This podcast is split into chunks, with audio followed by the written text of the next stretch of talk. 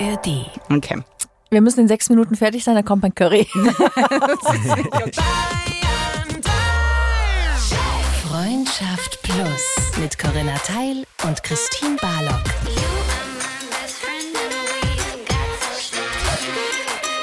Zart, hart, ehrlich.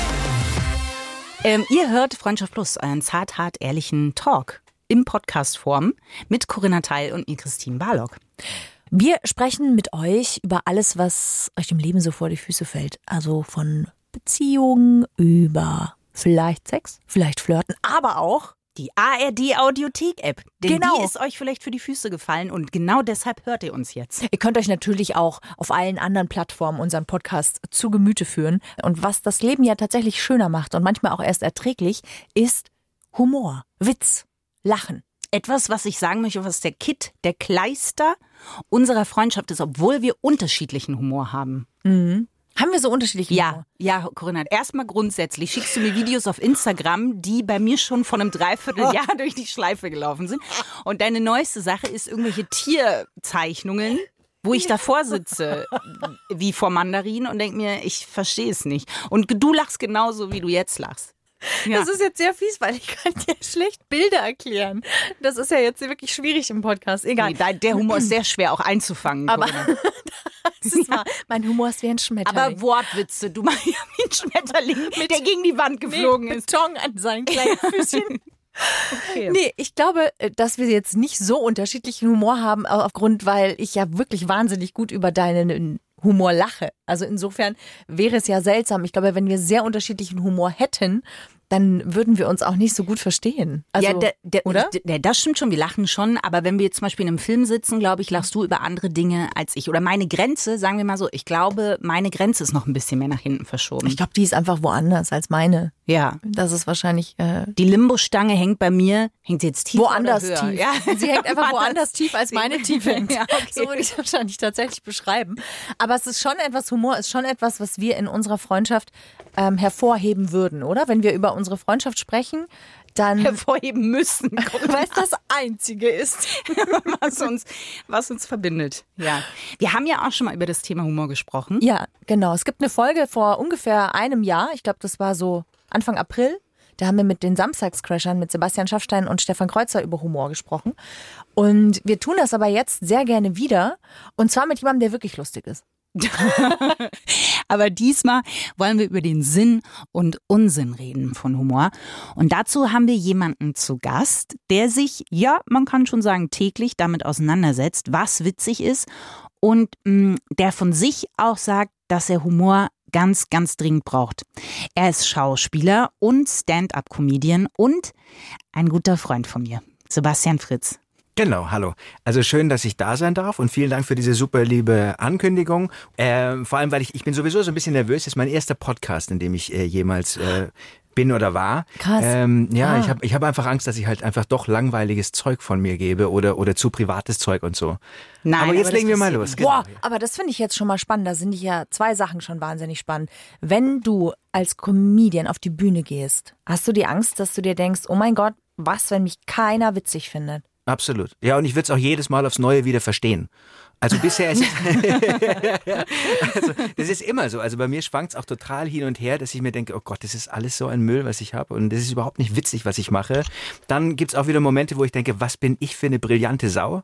Und Gott sei Dank trifft sich's meistens irgendwo in der Mitte so dann. Aber doch, diese Angst ist jedes Mal aufs Neue wieder da. Warum gehst du dann raus auf die Bühne? Das ist eine gute Frage. Das ist wirklich eine sehr gute Frage. Weil ich saß ja mit im Publikum auch und alle haben gelacht und du hast alle abgeholt und es war ein total schöner Abend. Aber man erwischt sich auch bei dem Moment, dass man denkt, wie traust du dich, da rauszugehen? Weil Für mich wäre es die absolute Horrorvorstellung. Es ist auch so. Also gerade kurz davor ist es fast jedes Mal so, also außer es ist eine Show, die total eingespielt ist. So. Aber wenn du was Neues machst, ist es jedes Mal, dass ich mir denke, Gott, warum habe ich mich in diese Lage gebracht? Was ist passiert? Warum sitze ich nicht auf der anderen Seite, trinke jetzt gemütlich ein Bier und kann dann mal gucken, ob ich das witzig finde, was der oder die jetzt macht. Das wird auch so bleiben, glaube ich. Und äh, bis jetzt, wie gesagt, erging es mir ganz gut, aber ich bin mir ziemlich sicher, dass der Moment irgendwann mal kommt, wo ich dann weiß, schau, der Horror ist jetzt real. weil, weil keiner, weil gar keiner lacht quasi.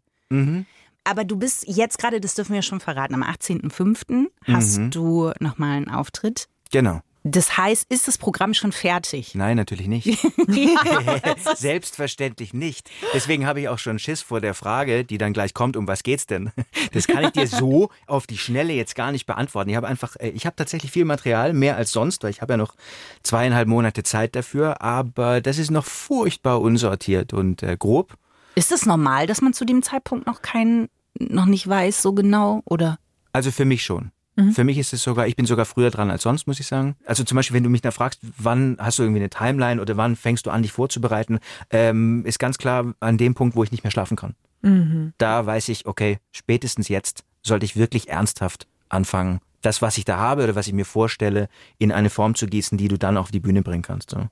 Und für mich ist sozusagen der Punkt, dass man wirklich sagen kann, um was geht's denn jetzt? Dass man das in einem Satz oder in drei Sätzen beantworten kann. Das ist das Letzte, was bei mir passiert. Mhm. Also so das ist auch das Schwerste, finde ich. Jetzt ist Humor ja ein unfassbar breites Feld. Gibt es da was, wo du vorher sagst, okay, das Thema spare ich aus? Machst du eine Mindmap? Tanzt du den Mond an und wartest, ob was er antwortet? Oder wie muss man sich das vorstellen? Ich arbeite sehr viel über Sachen, vor denen ich Angst habe oder die mich wütend machen. Und keine Ahnung, ich sitze in einer Runde oder sowas und ich echauffiere mich eigentlich über etwas. Mhm äh, und merke, dass die Leute voll anfangen, dabei zu lachen. Aha. Einfach auf die, die Art und Weise, wie ich mich darüber aufrege. Und da merke ich dann, aha, das könnte vielleicht etwas sein. Äh, und dann spiele ich damit rum. Und manchmal landet es dann tatsächlich am Schluss in einem Programm. Was zum Beispiel bei mir immer drin ist, ist so das Thema Endlichkeit und Tod. Ich tue mich einfach total schwer damit und das ist jedes Mal wieder auf eine gewisse Weise enthalten bei dem, was ich tue. Mhm. Also natürlich nur ein kleiner Teil davon. Aber für mich ist das eher entlastend, weil es mir dann teilweise hilft, es eben mit Humor zu nehmen, ja. dann zu merken, andere lachen auch darüber, über das, wie ich jetzt damit umgehe und auch einfach solche Gedanken mal auszusprechen. Weil oft Sachen, die ich dann sage, die finde ich persönlich nicht witzig. Mhm.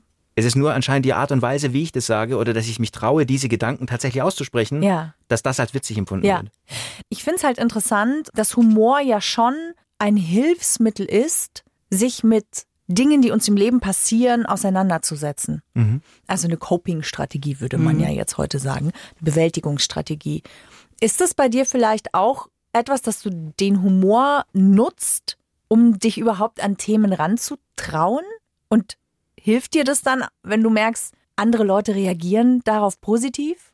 Also ich glaube nicht, dass es was ist, dass ich mich dann erst daran traue aber es ist ein super Ventil, um damit umzugehen für mich. Und was ist aber anders, wenn du spürst, es ist ein Ventil? Also was ist anders, wenn du den Humor nutzt und damit ein Ventil hast, als wenn du dich dem selber stellst? Wenn du dich dem Thema selber stellst, dann bist du mit dir alleine und hast die Verantwortung einfach für dich alleine und musst mhm. mit dir alleine damit umgehen, was wichtig ist und was total gesund ist. Und der, dieser andere Teil, dass du das einfach mit ganz vielen Leuten teilst, ist auf gewisse Weise total befreiend. Also das ist zum Beispiel, um eine Frage zu beantworten, die ich vorhin umgangen habe, mhm. das ist bestimmt ein Teil, warum ich dann auf die Bühne gehe, mhm. weil ich das auch als Befreiung empfinde. Das, was du gesagt hast, finde ich halt spannend, weil es gibt Hannah Gatsby, ich weiß nicht, ob du die kennst, das ist eine große mhm. Empfehlung, äh, Komikerin aus Australien, glaube ich, Tasmanien, aber ich bin mir nicht sicher.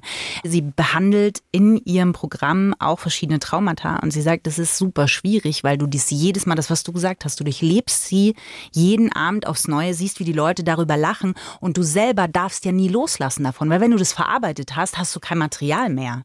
Und das war irgendwann ein bisschen so eine Mindfuck-Spirale, wo sie so drin steckt, weil natürlich lachen Leute gern über extreme Dinge ob du jetzt sagst, dick und doof auf der Bananenschale ausgerutscht, das ist noch die harmlose Variante. Aber mhm. ich finde schon, dass in unserer Zeit der Humor auch entweder wahnsinnig spitz sein muss, aber so, dass du jetzt so eine, so eine Basis hast, damit kommt man ja fast nicht mehr durch.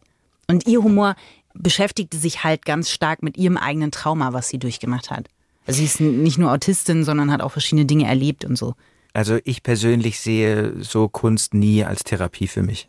Also ich mache das gerne, aber ich habe dann, es ist nie der Punkt, wo ich mir denke, oh Gott, ich habe mir jetzt ins Knie geschossen, weil ich muss jetzt etwas ständig wieder sagen, mhm. was mich eigentlich total belastet. Ist es denn etwas, wenn man jetzt mal weggeht, weil Humor ist ja in unserer Gesellschaft wahnsinnig wichtig. Also einmal, um natürlich Themen anzufassen und sich anzuschauen, ähm, die vielleicht etwas schwieriger anzuschauen und anzufassen sind. Aber es ist auch im Zwischenmenschlichen ein wahnsinnig wichtiges Tool. Und nicht umsonst ist es ja wirklich so, dass Humor Menschen attraktiver macht. Oder zum Beispiel auch ein Fakt, Werbung, die witzig ist, ja, die Menschen lustig finden, die wird viel länger erinnert. Die Leute erinnern sich viel länger an Werbespots, die sie als lustig empfunden haben, als an andere Werbespots. Und genauso ist es auch in der Studie ist nämlich rausgekommen, dass Frauen Männer als potenzielle Partner sehen, als freundlicher empfinden, als lustiger logischerweise auch, wenn sie als witzig empfunden werden. Ist das etwas, was dir begegnet, wenn du jetzt zum Beispiel sagst, im Umgang mit anderen Menschen, dass dir es hilft, witzig sein zu können? Ich glaube, wenn du Menschen zum Lachen bringen kannst, dann fühlen sie sich in dem Moment wohl und sind deswegen dann gerne in deiner Gesellschaft. Jetzt diese Partnergeschichte, dass du sagst, Frauen suchen sich gerne einen Partner aus, den sie witzig finden. Ja. Meine Theorie dazu ist, dass Ihr könnt mich jetzt sofort schlagen, also ich, ich rede jetzt einfach mal über Frauen. Ich habe den Pulli schon, ich habe ihn, schon an. Ich traue mich jetzt einfach mal, dass ich das Gefühl habe, dass äh, Frauen angezogen werden von ähm, Selbstbewusstsein und Intelligenz. Und dass Humor nur ein Gradwert dafür eigentlich ist. Mhm. Und dass du beim Humor auch merkst, wie tickt dieser Mensch. Also wie sieht der die Welt? Sieht der die Welt durch die gleichen Augen wie ich? Und wenn dann noch dazu kommt, dass man lachen kann und sich gut fühlt dabei, dann glaube ich, hilft das total. Aber ich glaube, dass es wirklich mehr darum geht, ticken wir gleich. Das ist aber auch sehr interessant, weil du sagst, ähm, wegen der Intelligenz. Humor und Intelligenz hängen tatsächlich zusammen. Also das ist was, Ist das was so? ja, das ist was, was wissenschaftlich erwiesen Gibt ist. es, wie, wie wird das festgestellt? Würde so Rorschach-Test mäßig und was würde rauskommen, wenn deine Tierbilder da mal gezeigt werden würden? Das sind keine. Oh Mann, mach doch, ich kann doch das nicht erklären, weil Doch, man das nicht ich kann sieht. es genau erklären. Da haben Kinder Tiere gemalt und so wie Kinder Tiere malen. Und zwar die Nilpferdgruppe aus Meppen Süd. So sieht das aus. Und dann haben, hat sich jemand damit beschäftigt und hat die quasi in echt dargestellt. Und genauso Ja. schlimm, wie es in eurem Kopf jetzt aussieht, so sind diese Fotos. Ja, aber die Komik zeigt sich eben erst, wenn du es siehst. Ja. Findest du es nicht lustig? Ich finde es leider lustig. So. Ja. Ja. Okay. Also guck mal, warte, ich zeig dir jetzt nur kurz, dass du weißt, ob Aber ihr das seid ist, was jetzt ich live meine. bei der Reaktion dabei. Ja. ich finde das mega. Kennst du den Vogel? Siehst du, oder auch hier, das finde ich auch wirklich großartig. Das ist, tut mir leid, ich finde es mega. So, also zum Thema Intelligenz zurück. Ich kann ganz kurz auch zeigen, woran das liegt und wie das erforscht wird, weil man tatsächlich davon ausgeht, dass Humor sich im Laufe der Evolution als überlebenswichtig erwiesen hat. So, und, und zwar im Hinblick auf die Partnerwahl. Ja, also ein gesunder Humor beeinflusst unser Image. Und Gesund ist hier das wirklich wichtige Stichwort. er hat ähm, einerseits die Persönlichkeit und auch die Intelligenz von 185 Studenten untersucht, also Männer und Frauen, und hat wirklich rausgefunden, wer im Intelligenztest gut abgeschnitten hat, war auch überdurchschnittlich humorvoll. Ja, aber das ist ja, wie stellt man das fest? Erzähl einen Witz und dann guckst du, wie viele lachen und dann wird ein Mittelwert gebildet oder was? Ich war bei der Studie nicht dabei. Ja, ich gehe ganz, ja, das- ich gehe ganz stark davon aus, dass das eine empirische Studie ist, die tatsächlich auch ihre Gültigkeit hat, sonst wäre Gut. sie wahrscheinlich nicht ich möchte, erschienen in diesem ich Magazin. greife diese empirische Studie an. Okay. Ich bin mit Ich prangere, ich prangere, Ich prangere. ich bin mit Studien auch immer vorsichtig. Aber das Gute ist, wir haben ja hier zwei Frauen im Raum sitzen. Wie geht's euch denn damit? Wie, wie seht ihr das denn? Was denn? Findet ihr das anziehend, wenn ein Mann witzig ist? Ja, natürlich. voll. Wenn Wir müssen jemand, uns hier wirklich, wir haben uns an diese Stühle gekettet, seitdem du den, diesen Raum betreten hast. Corinna hat ihre Sprachzentrum verloren. Ähm, nein, natürlich ist das was total Schönes, wenn ein jemand aus vollem Herzen zum Lachen bringen kann. ähm, ich finde schon, ich kann es sehr gut nachvollziehen und da ist ganz viel dran von dem, was du vorhin gesagt hast, nämlich, dass man sich natürlich wohlfühlt bei jemandem, der einen zum Lachen bringt. Es gibt also ein Gefühl der Sicherheit. Es ist aber auch jemand, der sich traut, witzig zu sein. Du könntest ja auch daneben liegen, aber du traust dich, einmal einen Gag zu machen. Das finde ich schon mal mutig. Wenn du dann noch schaffst, dass er wirklich auch witzig ist und ankommt, dann bringt es so ein, für mich immer auch so eine Souveränität mit sich im Sinne von, egal wie krass das Leben ist, du schaffst es irgendwie mit der Situation umzugehen. Das ist so das, was finde ich irgendwie drunter liegt. Und natürlich auch die Connection mit der Intelligenz, auf jeden Fall. Aber das ist noch so, auf eine absurde Art gibt es eine Souveränität und das ist sexy.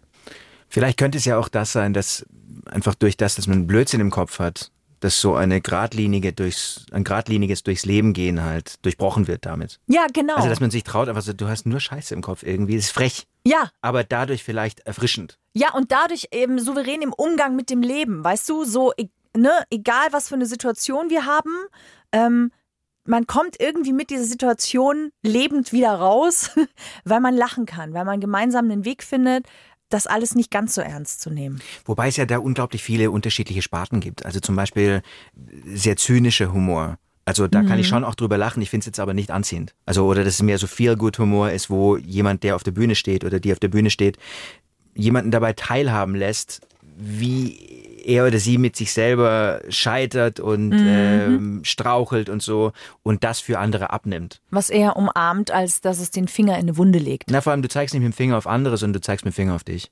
Da muss ich immer an Luis Capaldi ein bisschen denken, weil der ist ja äh, ein wahnsinnig witziger Musiker und trotzdem gibt es manchmal so diesen Moment, wo man merkt, er macht den Witz, damit ein anderer ihn nicht machen kann. Also er downt sich selber die ganze Zeit so ein bisschen und dadurch ist Humor ja ein Schutz, weil du sagst, ha, ja, okay, ich habe meine Menge. Ja. Und bevor, weil das kenne ich von mir selber halt auch, bevor du mich angreifen kannst, mache ich den Witz, weil dann ist er, dann, dann kannst du ihn nicht machen. Ja, dann kannst du mich nicht mehr angreifen. Genau. Ja. Und das macht er halt auch, finde ich, ein bisschen. Und dann bekommt es was Trauriges, weil du dann plötzlich was anderes noch dahinter siehst. Mhm. Wenn man da das Positive, also da es positiv sehen könnte, könnte es auch eine Form von Akzeptanz sein. Ja, und Dass das ist sagt, es aber hab- eben irgendwie Ja, nicht. und es kann aber in beide Richtungen, glaube ich, äh, Ja. gehen. Also so wie du es beschreibst, glaube ich auch, ist das giftig. Also für einen selbst. Ja und nein. Also Mhm. einerseits kann es giftig sein, wenn du natürlich das immer machst und da nicht rauskommst. Und gleichzeitig ist es natürlich auch einmal natürlich ein Schutz, aber es ist auch was Heilsames in der Hinsicht, dass du dir bewusst bist, dass das vielleicht so wahrgenommen werden kann von anderen. Das heißt ja Mhm. nicht, dass es so ist, aber es wird vielleicht so wahrgenommen.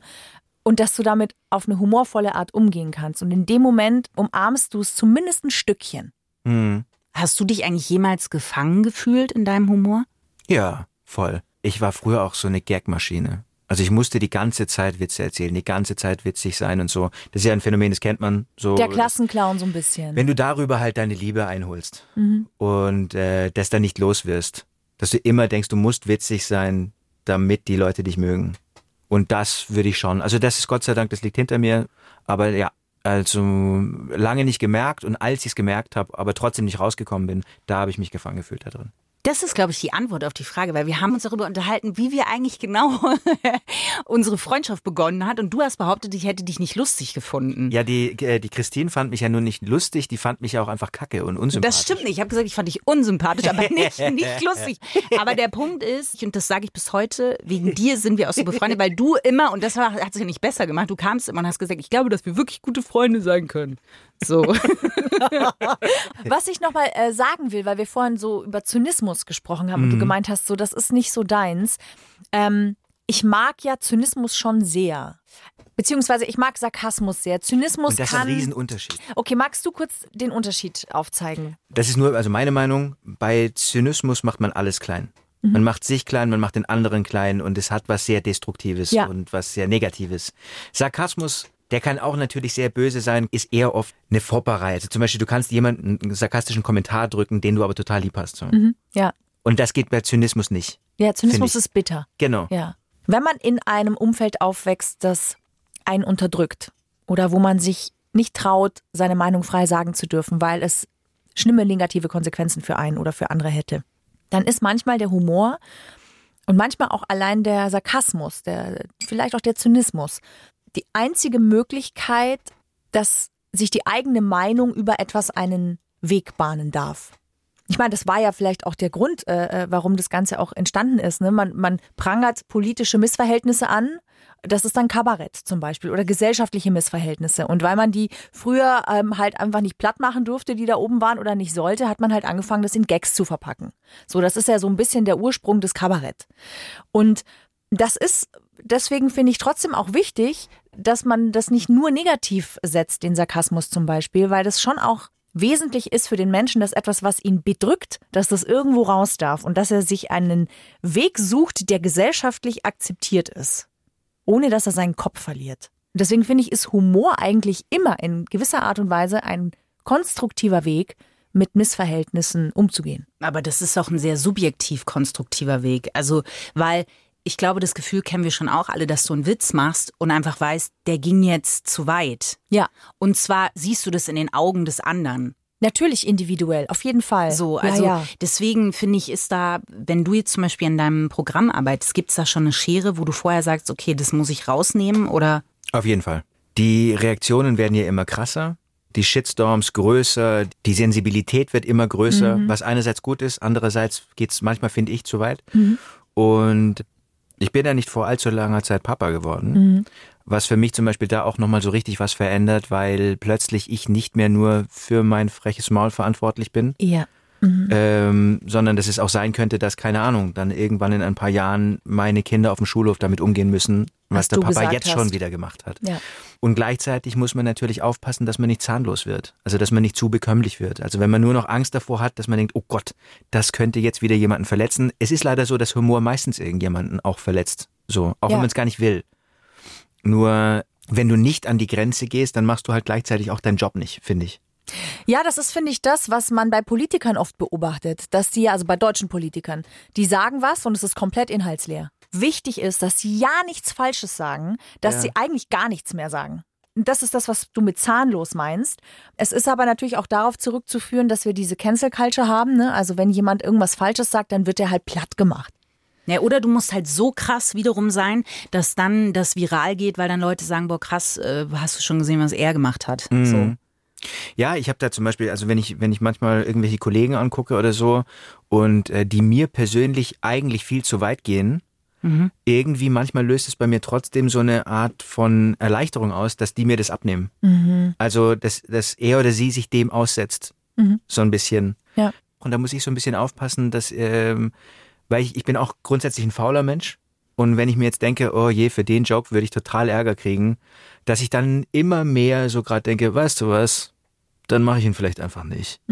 Also und das ist, ein, das ist eine Gefahr, also wo man schon auch aufpassen muss in die Richtung. Gleichzeitig, wie gesagt, diese Sensibilisierung, die gerade passiert, die ist schon auch wichtig. Ja, natürlich. Weil äh, wenn man sich so Zeug anguckt, Humor verändert sich ja wahnsinnig schnell. Also und Sachen, die, keine Ahnung, vor 20 Jahren gemacht wurden, wo man noch total gelacht hat und sich heute anguckt, wo man total, also auch mal erschrickt und krass, darüber haben wir alle damals Ja. herzlichst gelacht. Ja. Und diese Zeit ist aber total vorbei. Ja. Was sich verändert hat, ist natürlich, dass wenn du früher halt irgendwie einen Film oder ein Comedy-Programm oder irgendwas gemacht hast, dann war das halt in der Zeit auch. Dadurch, dass alles viral ist ähm, und sich zum, der Maßstab jetzt verändert hat und der verändert sich ja die ganze Zeit, sind plötzlich trotzdem Programme von früher angreifbar. Dass man sagt, warum hast du diesen Witz gemacht? Der Ja, ist nicht in. Ordnung. Mhm. Man Ja. sagt, ja, damals war aber die Grenze noch anders. Damals war das irgendwie akzeptierter. Oder damals war das noch unsensibler oder wie auch immer man das nennen will. Ja. Auf jeden Fall kriegst du halt jetzt Ärger für Sachen, die du früher gemacht hast, was Ja. schwierig ist. Ich habe noch eine äh, Frage. Also wo ziehst du privat eine Grenze? Gab es schon den Moment, wo dir einfach ein wirklich guter Spruch auf der Zunge lag und du dachtest, wenn ich den jetzt mache, dann haut mich meine Frau? Ich versuche tatsächlich, dass ich nur mich in die Scheiße ziehe, sozusagen. Ja, aber manchmal ist die Situation. Es geht ja nicht darum, deine Frau in die Scheiße es geht zu immer, ziehen, es sondern geht, es die geht, Situation. Es geht immer darum, auch finde ich, wie geil ist der Witz. Lohnt sich dieser Witz, um Ärger zu bekommen zum Beispiel? Oder, zum, oder manchmal, manchmal, manchmal frage ich ehrlich gesagt auch nach. Also da frage ich einfach. Darf und- ich den und, Witz machen? Oder? Ja, ich fand das gerade mega witzig. Kann ich das, kann ich das verwenden? Ach so, für deine Show meinst Zum du? Beispiel, ja. Ah, ja, ich ja, meinte ja. im Privatleben. Voll, ich hab das die ganze Zeit. Also weil klar. Nee, weil ich, ich, ich habe ich hab in mir eine sehr große Schwäche für Übertreibungen. Gerade wenn es so richtig, also ich glaube, ich bin ein Mensch, der das Leben sehr lieb hat und deswegen manchmal mit der Realität und mit sich selber verzweifelt. Und als Antwort darauf ähm, habe ich dann gerne richtig harten Humor, so in meinem Privatleben und mit mir selber. Wo ich aber klar bin, das darf den Weg von meinem Gehirn zu meinem Mund nicht schaffen.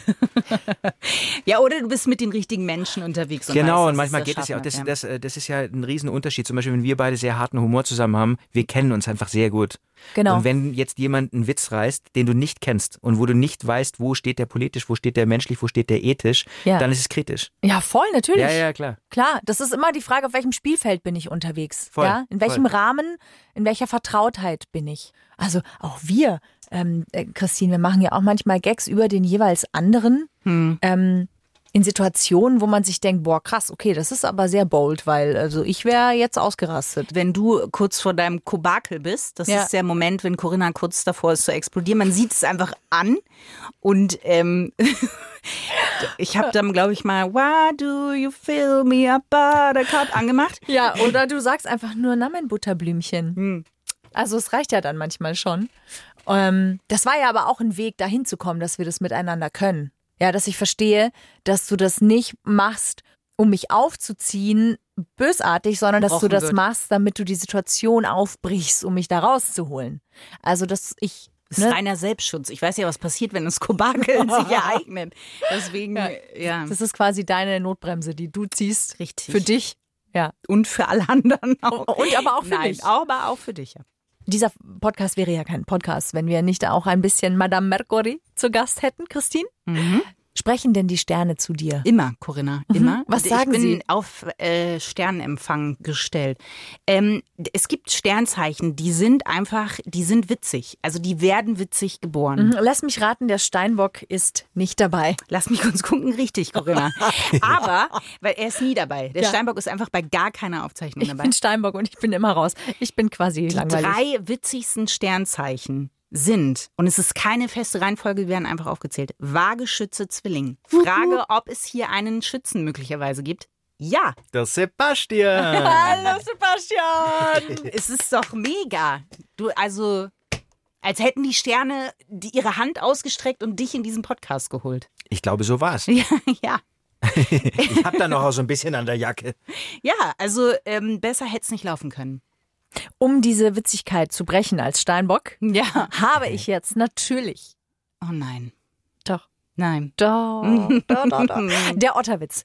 Der Otterwitz ist für dich bereitet, Christine. Wir huldigen in jeder Folge dem inneren Krafttier von Ich habe dir schon mal gesagt, das Wort huldigen ist in diesem Zusammenhang einfach nicht das richtige Wort. Wir frönen. Nein. Nein. Und Was? zwar schreibt uns Live is Live. Ich liebe euch und eure Themen. Macht weiter so. Hier ein Otterwitz für Christine. Mm-mm. Der ist nicht für mich. Was ist orange und fährt Auto? Eine Car-Otte. Karotte. Was? Ich find's gut. Otte. wow. Ja, ist nicht ganz ein Otterwitz, nicht so ganz, weil das R fehlt, dafür ist es ein K vorne drin. Ne? Ja, absolut. Ja. Mein Otter zittert innerlich. Braucht jetzt viel Zuwendung und Pflege, dass er sich wieder beruhigt. Das ist schön. Aber die Zeit hast du ja jetzt, Ja. weil wir sind ja jetzt erstmal fertig hier. Aber wir haben noch eine Empfehlung für euch. Möglicherweise hört ihr uns ja vielleicht in der ARD Audiothek App, die wir euch Kostenlos Ja. und werbefrei, Richtig. Die wir euch echt ans Herz legen wollen, genau aus dem Grund unter anderem. Aber wir haben auch einen Podcast, den wir euch ans Herz legen wollen. Der Tagesschau-Podcast. Es gibt einen Tagesschau-Podcast Der heißt 11 km. und zum Beispiel beschäftigt der sich mit so Fragen, ob dieser neue Chat GPT, von dem habt ihr ja gehört, diese künstliche Intelligenz, ob der das bayerische Abi schaffen würde. Nicht irgendein Abi. Wir wissen, das bayerische Abi ist eines der schwersten. Ja. So. Und das zum Beispiel checken die in dem Podcast, beschäftigen sich damit, schauen sich das genauer an. Das ist wirklich immer sehr, sehr spannend und unterhaltsam. Und äh, alleine, wenn Tagesschau draufsteht, ist auch Tagesschau äh, garantiert mit drin, weil man dann einfach weiß, es ist gut recherchiert und äh, mit guter Unterhaltung. Ganz genau. Also nochmal große Empfehlung 11 km. Ansonsten sagen wir Danke fürs Zuhören. Und danke an Basti. Ja, danke, dass ich da sein durfte. Alles Gute für dein Programm. Startet wann im 18. Mai im Lustspielhaus. Und heißt wie? Geht ihr schon mal vor? Fritz am Apparat auf Instagram. Dann bleibt mir nur noch eins zu sagen. Ciao Sie! Freundschaft Plus. Mit Corinna Teil und Christine Barlock. Zart, hart, ehrlich. Und jeden Mittwoch neu. In der ARD Audiothek und auf bayern3.de.